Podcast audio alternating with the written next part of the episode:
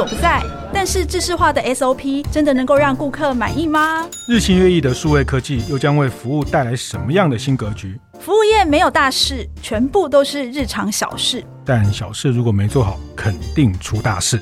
欢迎光临服务一点绝，我一哥，我一姐带你把脉服务业。上菜喽！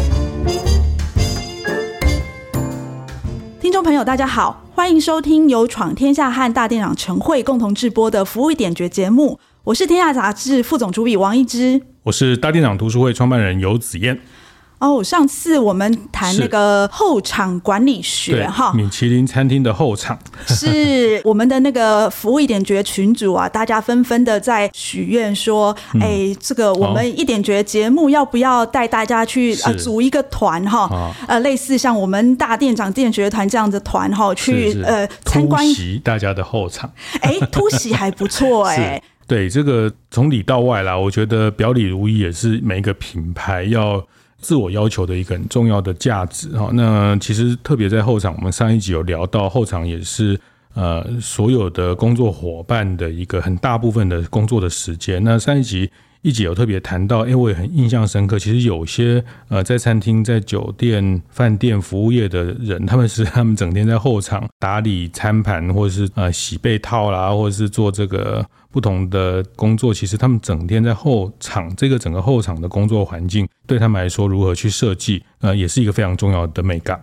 我们上一次在讲看不见客人的这一群人哈，那我们今天呢，就来想要来谈谈，就是每天面对客人的所谓前场的管理哈。是，好，那当然也是最近一姐有一篇文章，也是有还蛮多我的朋友也都分享，然后就是第二届的。米其林给了最佳外场的一个在台中颜之华的外场的服务员，叫于佩玲啊。那也是继移工的外场的这个肯定之后，米其林再次给餐厅外场的服务员这样的一个殊荣。那这个我觉得也很值得来跟大家讨论一下，米其林为什么持续的在让外场的伙伴、让外场的这样的工作人员得到这样的荣耀？那从他身上我们可以怎么样去学好服务？呃，其实我觉得以前哈，我们都好像不太重视所谓的外场服务人员哈，都会觉得说啊，他们不过就是那个端盘子的。但是我觉得哦，其实他们做的事情比端盘子更多。比如说奥克如我哈，就是那个椅子太高啊、太低啊、冷气啊，为什么对着我的头吹啊？嗯、或者是有人就是说，哎、欸，他今天不能吃牛肉啊啊，然后或者是餐点太咸太淡，嗯，这些都要看。鳗鱼有刺，没有？因为前前阵子去跟一个 chef 聊天，他说被客诉说鳗鱼里面有细的刺，然后他就很苦恼，这个鳗鱼本来就有刺，他要怎么样让大家吃到没有刺的鳗鱼？哦，我曾经。因我因为这件事情问过嘉禾屋的哦，真的吗？所以请你那位 chef 去跟嘉禾屋的那个日本主厨学习一下，这样子、嗯、要经过那个 X 光扫描才可以上菜，这样子是就是基本上我觉得，如果我要给这个外场人员做一个定位的话，基本上我会觉得他是一个沟通后场的厨师跟前场的客人的一个非常关键的一个桥梁。是这个我们在前几集特别访问到兴业的钟副董哈，那因为啊他兴业开了一个中菜的餐厅，在台北内湖的万豪酒店。那他也谈到了这件事情，他不但要照应好这个外场，按奶好外场的客人，那怎么样衔接内场？那其实我也非常非常开心。我们那次聊了钟副董之后，你就去吃了？不是，这次的那个米其林的 呃台北。台中、台南、高雄的这次的米其林的星星里面，中菜拿到了一颗星，所以我坦白说，我好开心哦，因为我 我看到中菜拿到一颗星哦，我我呃，我也不知道是我们有没有成为那个骆驼的最后一根稻草，不是啊，我是说，我不知道我们有没有去让他们的。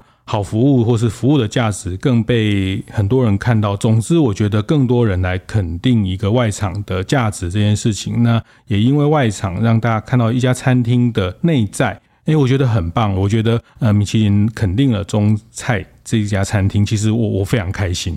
其实我也很开心啊。其实这对我来说代表了一个很特别的意涵，就是。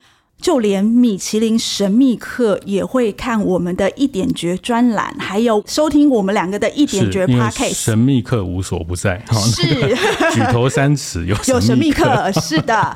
所以呃，其实老实说，我不觉得说真的优秀的就只有呃，比如说我们刚刚讲的今年拿米其林的于佩玲，或者是去年拿米其林外最佳外场的颐宫的欧婉珍。还有就是呃，我们钟副董哦，其实我我觉得钟副董应该要拿那个呃外场人员的终身成就奖了，因为他已经到达那个 level 了哈，值得大家起立鼓掌的那种。是是是是，没错。但我觉得其实除了他们三位以外，其实。呃，服务好的外场人员，我觉得在全台湾比比皆是，只是这三个人被大家看到了。当然，呃，因为怎么说呢？其实，呃，我去采访去年的那个移工的欧婉珍，她是外场的经理。我去采访她的时候，呃，他说，呃，米其林颁给我这个奖，我觉得很意外。我说，为什么你很意外？他说，过去十几年你在办那个神秘客调查的时候，其实有两次神秘客都查到我。然后我都是被客诉的，就被神秘客挑出来说哪里不好，哪里不好的那个人。所以我要说的是，我觉得其实对于外场人员来说，他每天都要维持一定的品质。就连像他们这样子被米其林肯定的，他们都会觉得每天战战兢兢，想要去维持。他们被被期待的很高啊，就是呃，好不容易订到位置，好不容易排了两个月、三个月订到位置。那餐费也不便宜，然后又请了非常重要的人来，那这个这么高的期待值，你还要超越期待哈，然后什么近乎苛求啊？怎么子？哎、欸，我们怎么帮车商打？因为你跑车先跑太久了。这个超越期待这件事情，其实对他们来说是是最最困难的事情。不过我也很想听听你这次在访问今年的米其林最佳外场的于佩玲哦。那我看到他。也在这个外场的角色也超过二十年了，非常非常不容易。你你觉得像今年你跟他去谈的最大的收获，或是你最深刻的对他的做做服务这件事情，你的体会是什么？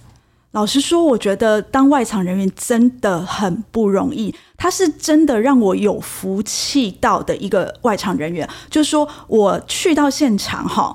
虽然我没有真的坐着吃饭感受他的服务，但是我到达现场，我要去采访他的时候，他看到我手上拿一支雨伞，嗯，他就跟我说：“哎，早上是不是台北有下雨？因为我从台北到台中嘛。”是，他就说：“哎，你有没有淋湿啊？”哦，你说我是遮太阳，对，就一百 一百遮九丑啊，不是，就是说我是拿来这个怕你们台中太阳太大，对，是。嗯就是其实他这样子细腻的体贴，呃，就是观察到这一点哈。其实我有一点觉得，哦，他有一点不一样。嗯，这也是一个很好跟客人开启话题的一个应对。是，我觉得他是，我觉得他是一个心理学家，他也是一个非常细腻的观察人哈。就是他会去细腻的观察你这个人的方方面面。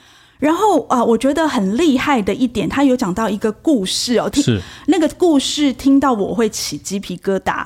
就是他讲到说，呃，他有一次就是十几年前，那时候他在门口当接待，就是希望能够招揽更多的客人上门。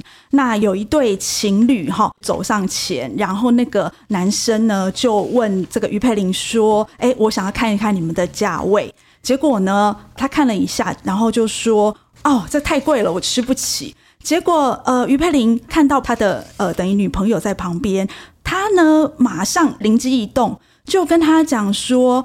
哎，今天真的是太突然了，我们一次用餐都要两三个小时，那不然这样好了，你下次早一点预定，然后我们就可以好好来用个餐。嗯，然后其实他是在不要让这个男生解围，他帮男生解围，不要让他吃很久，所以可能今天也来不及。是你们的这个，所以这个就是站在他客人的的立场去思考，嗯，让他不要就是陷入那个窘境，很尴尬的窘境。结果呢，过了几年，后来发现就是说。呃，有一对情侣，他说要来莲之华办一个求婚宴啦，就是说他要跟女朋友求婚。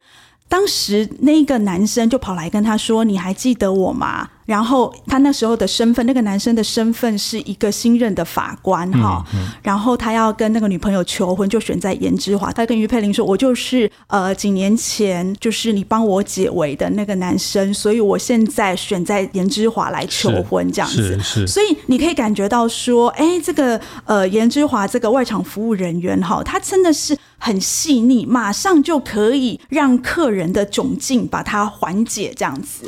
对我，我看你。这次采访这个于佩玲啊，我觉得最印象深刻一段是，他谈到你有策访一个美食家哈，那呃一个部落客哈，那他就说他那天去吃饭，然后他呃用右手拍照，左手拿餐具，因为他是个左撇子的惯用哈。那第一道菜拍完照之后，第二道菜他就把餐具移到他左边，就是他呃这个外场服务员就已经细腻的观察到。他是惯用手是左手哈，那这个我也听过，呃，那个很厉害的咖啡店的那个呃老板跟我说，他们很厉害的那个呃拉花的咖啡店的这个咖啡师也会。观察到客人是惯用左手，惯用右手，因为他拿到咖啡的时候，这个拉花怎么正对着他，把那个最好的一面呈现给他。那所以我觉得看到这一面，其实就非常非常深刻。他第一道菜，因为他可能都塞好了嘛，所以他坐下来吃。那发现第一道菜用惯用手不一样，这个看见非常不容易。有时候吃饭的人可能也没有察觉，他已经帮他调整一个最好的姿势。呃，这我我在江正成 chef 的初心这本书里面有读过，他谈到服务的一句话，好像说好的服务就是流畅哦，让客人觉得流畅。那第二件事情就是你不要让客人觉得是被教育哈，就是说你不要让客人觉得哦，他来这边还要还要这个学这个学那个啊，这样吃那样吃，不要给客人这样的感觉哈。那这个服务就是非常非常的贴到他的那个惯用的方式，让他很流畅的可以在使用一个这样的一个晚餐的过程啊。所以我这是在这个你这次呃访谈他里面有看到最印象深刻的一段。呃，刚刚子燕说到那一段，其实呃，我觉得让我印象最深刻的不是他观察到他是左撇子，嗯、而是呃，这个布洛克他跟我讲说，跟他一起去的朋友呢，跟他两个人已经有四年的情谊，从头到尾他都没有发现他是左撇子，哦、但是这个于佩玲，他用一道菜的时间就观察到。他是。左撇子，这件事情让我很震撼哦。嗯、就是说，好的服务你要就像呃子燕刚刚说，你要流畅，就是你要在无形之中，在他还没有说出口的时候，你就观察到他有什么样的需求，然后你马上提供给他，这个会让人家觉得哦。很贴心哈，那特别刚刚那子燕有提到，就是说不要让客人觉得被教育这件事情，我很有感哈，因为通常呢，常常被教育，我没有被教育，是呃，我们常常看到就是有一些那个欧巴桑啊，他可能很久，或者是说好不容易他儿子带他来吃一顿好的，类似像颜之华啦、肉这种 fine dining 这样子，那你知道他们的那个叉子啊，刀叉很。多啊，一排有三排，这个光叉子就有三个了。哈。然后，所以他们就会不知道从何下手，很紧张，然后不知道从外而内，从内而外。那我觉得这个于佩玲她就蛮厉害的，她看到每次看到这样就很紧张的人，她会先想办法让他们放松下来，要不然她真的不知道她吃进去的是什么样的味道，所以她会想办法，比如说她的台语很破，她就会想办法用她的破台语交谈啊，或是干嘛，让那些阿桑笑出来，然后呢，她再跟他说哦，你要怎么吃，那个阿桑就会很开心的接受。其实我觉得这是一种。他对第一次见面客人，他怎么让他跟这个餐厅熟悉？然后呢，老客人，我看到他对老客人其实是很有意思的。比如说，老客人进来，你要先跟他说菜，你要跟他干嘛干嘛干嘛，他完全都不照 SOP 来了，就让老客人感觉说：“哎，我们是熟悉的。”然后你知道我喜欢什么？我觉得这个蛮厉害的。其实这个哈，就是我们。嗯，做服务业的魅力哈，我最近听到一句话也蛮棒。什么叫服务业？服务业就是两个陌生人在同一个场景扮演各自做的恰如其分的动作，产生彼此的满意感 哦，就是说，两个陌生人嘛，因为我也是第一次来吃饭哈，或是这个阿嬷也好，我是没有来吃过。那他这个服务人员，他我们两个陌生人在一个地方，那透过彼此的侍妾的行为，客人有客人该去准备的角色，或是该准时到啦，或是呃表达出一些感谢啊等等。啊，那我觉得服务业就是好玩，就在这里，就是两个陌生人在一个地方，然后透过彼此的角色扮演，然后创造了不同的呃好感跟满意度这件事情。好，那呃总的来说，我还是说了，米其林评鉴也只是一种评鉴，但是我觉得非常开心，这个评鉴他看到了餐厅的外场的价值。那我觉得对我来说，我的看待是一个餐厅它的外场好，被看到它的内在更棒，或者是因为它的食物好，也被理解到它的外场。一样的优秀哈，我觉得这个事情都是在这个餐厅相得益彰，剧组相得益彰。那米其林再次确认了服务在这件事情扮演的角色。我想只是透过这个方式，呃，我也很想提醒很多，就是现在很人很难找啊，很多人就很快的就想要去做自动化，就是想要做无人的服务哈。那我觉得我们还是要努力的去把这个服务的事情，呃，能去加值在我们的产品。但是我还是有另外一个问题，也帮大家开店的伙伴在问，或是也很多开店。伙伴问我啊，就像一姐写了这么多的很厉害的外场的人哈，那啊，什么看到他的这个第一道菜用左手拿起来就知道第二道菜要换过去啦，那这些把写加后，这个到底教得来教不来？是，到底教得来教不来呢？我们休息一下，等一下我们再回来。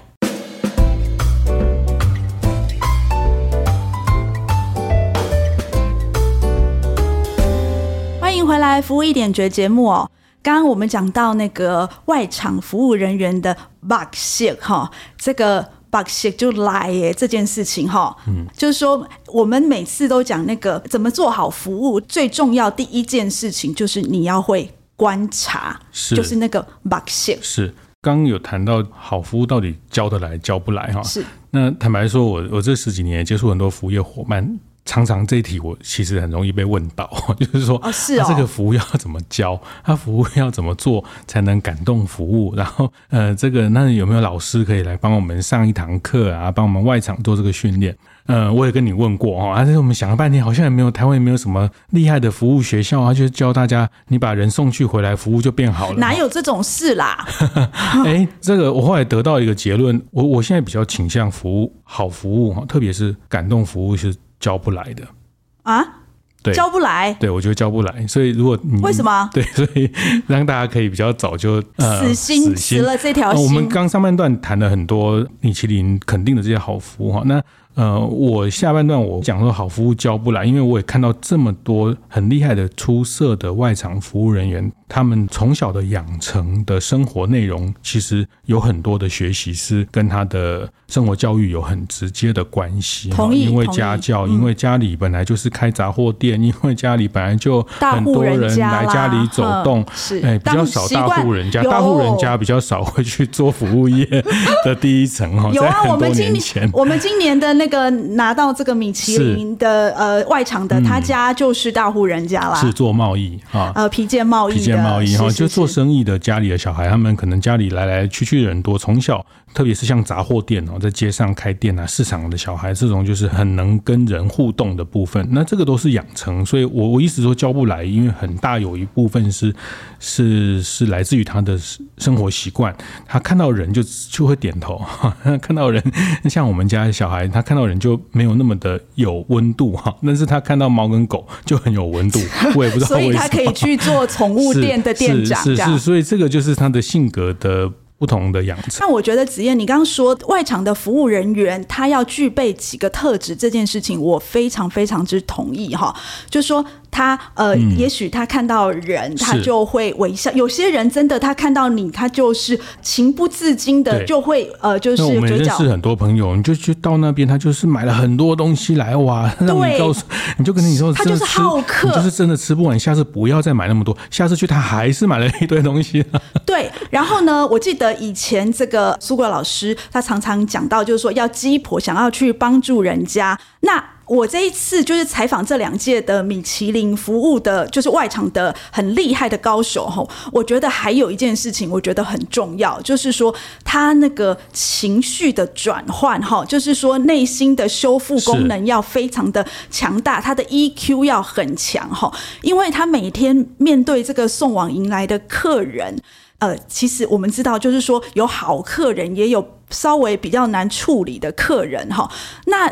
比较难处理的客人，他一句话可能就会让你觉得说，就是呃心里会受创哈。嗯、但是你接下来还要面对你的旁边的呃同事，还要面对接下来继续上门的客人，哦、你如何快速去修复你的心里面那个创伤？有一颗钻石心、钢铁心，哈，不能有玻璃心。是，是，我觉得呃，他是。必须要具备这些特质，但是我是相信服务是可以教得来的。是是是是，所以是特质论。因为我觉得服务这件事情牵涉到个人的特质跟他的养成的性格。另外一个更重要的是企业的文化、企业的组织的价值，哈，就是这种服务啦、分享啦，这种大概其实跟创办人跟这个企业的一号人物、二号人物有非常非常直接的关系，哈。我多年前我曾经问过王品的戴胜益董事长，因为他们那时候做分享啊，做这个让团队可以去分享他的获利啊，然后把这个分享的精神去跟客户分享。哎，我就问他说：“你们怎么会这样想？”他说：“他也不知道。”他后来回想，他们家里是开三圣制帽帽子工厂。他说他小时候，他们下午的时候，他妈妈就会去买很多点心，然后就是来送货来谈事情的人，就让大家还有外场的这些呃业务的伙伴，大家先享用，享用完，所以有剩下在自己家里人吃。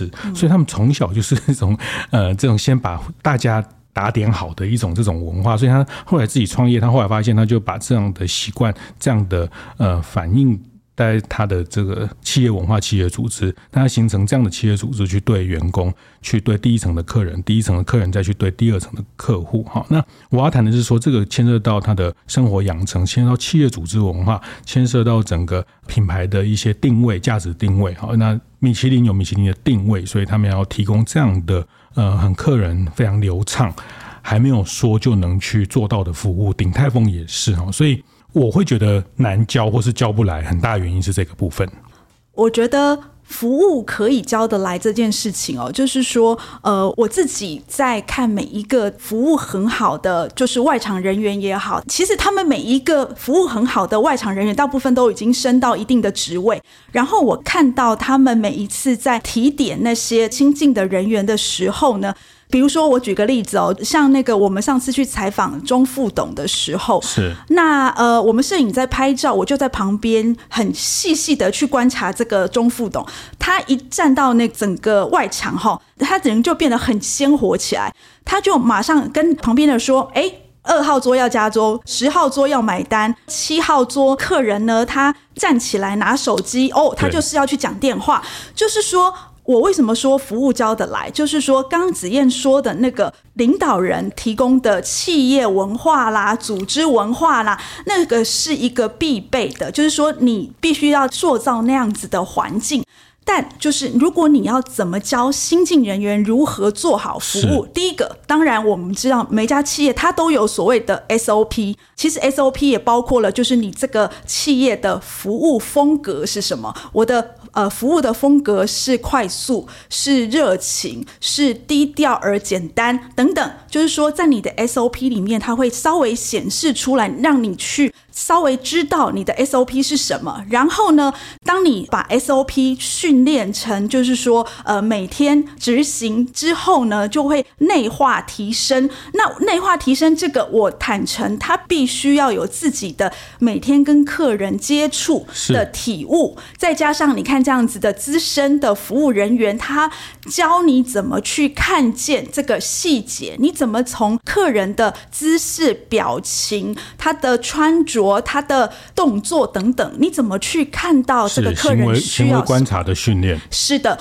所以我觉得他其实是可以慢慢的，在他呃资深人员提点之后，你自己可以内化成为你自己的一个服务风格。是，当然还好，一姐没有挑战说啊，你刚说服务很重要，那你现在又说服务教不来，那你教大家是要要去怎么 怎么那个？我要讲的是，其实教不来，但是我觉得可以放大自己的。特色啊，就是刚是你也有提到服务的风格，哈，就服务的风格。那我想，一个五千块的米其林餐跟五百块的餐，跟一个一百五的餐，它被期待的服务当然是不一样。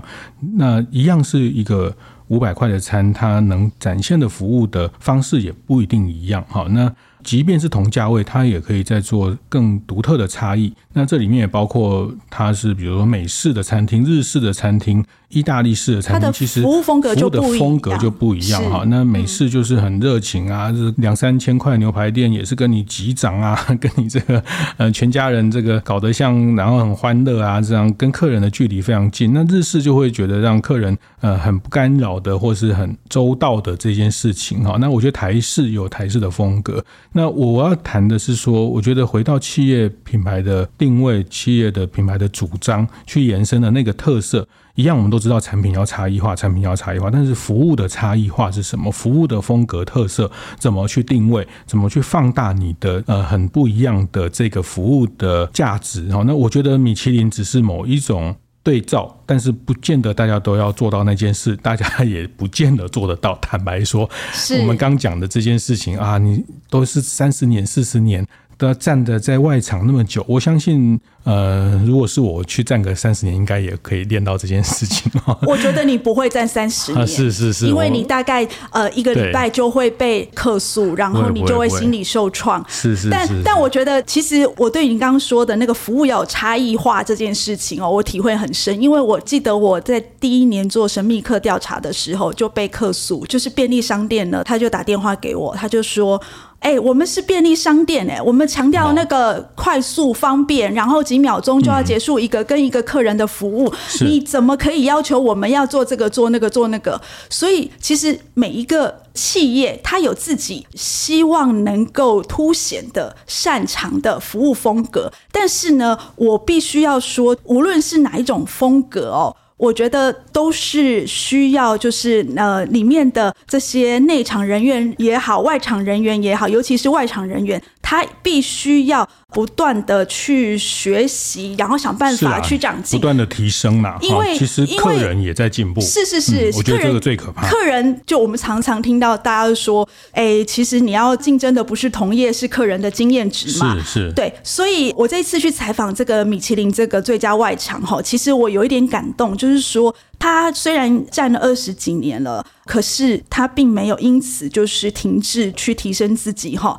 他其实有去考那个国际侍酒师，对对，他也会油品，还有一个油品品油师，是，就是说我我我其实很有一个很深的体会，就是说台湾呢常常说我们要呃发展观光啊，或者是找米其林来，我们就可以发展更高阶的餐饮，让更多国际观光客来台湾。其实我觉得不是只有米其林的这个餐厅哦。就是我觉得外场的专业度也很重要，是，所以其实像我们刚刚提到的，像呃钟副董啊，像于佩玲啊，或者是去年的这个米其林外场得主这个欧婉珍，其实都是现在所有这些外场人员呢，他们可以学习的标杆，就是。呃，学不来，但是可以从今天开始学。你这个转的非常的好。好，我再讲一段，制作人不要剪掉。哪有这样的？每次都要 先讲这句。好多都被剪掉，结果剩下的都是你的啊。那个有一次我采访了，那时候在媒体工作，采访了苏果瑶老师。哈，十几年前那时候他出了一本《好服务坏服务》，然后呃那时候我比较常会有跟他一些约访。我印象非常非常深刻，那一天跟他约十点啊，那他提早到啊。其实饭店人都是这样，服务业他们都准时到。我也是哎、欸。对，好，好，我下次会提早哈。那个，那苏老师进来的时候手上拿了一本小册子，叫那个世界万物的这些起源的一个小册子，一个口袋书，他就是。透过那个时间，在等待的时间去自己学习。那它里面很讲很有趣啊，什么呃，这个帆船为什么会动啦？然后很多灯泡的怎么样啊？然后冰淇淋的这个汤匙是怎么样？就万事万物的那个发起的那个缘起的一本小百科啊的册子，在他当他的口袋书。我说老师，你看这书干嘛？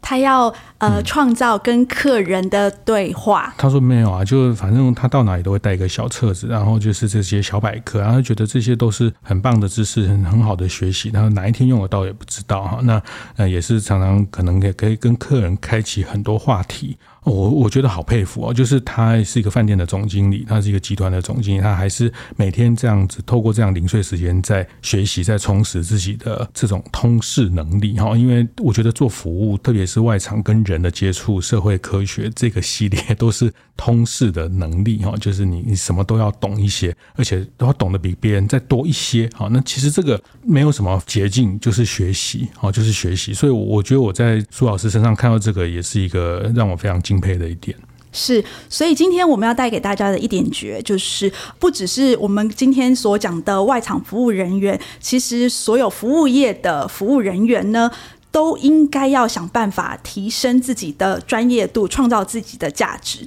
我想跟大家分享是说，或许你的团队现在没有办法做到像米其林餐厅的感动服务这么的极致，但是你可以先从把自己的服务的差异化去做服务的风格的这件事情去思考、去确立。服务一点觉得是在每个月的第一个跟第三个星期四早上八点准时播出。我们会讨论跟服务业相关的各种议题，分享精彩案例。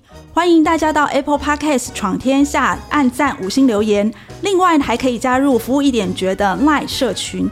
怎么加入呢？请看资讯栏中的说明连结。我是王一之，我是游子嫣。服务一点觉，我们下次见。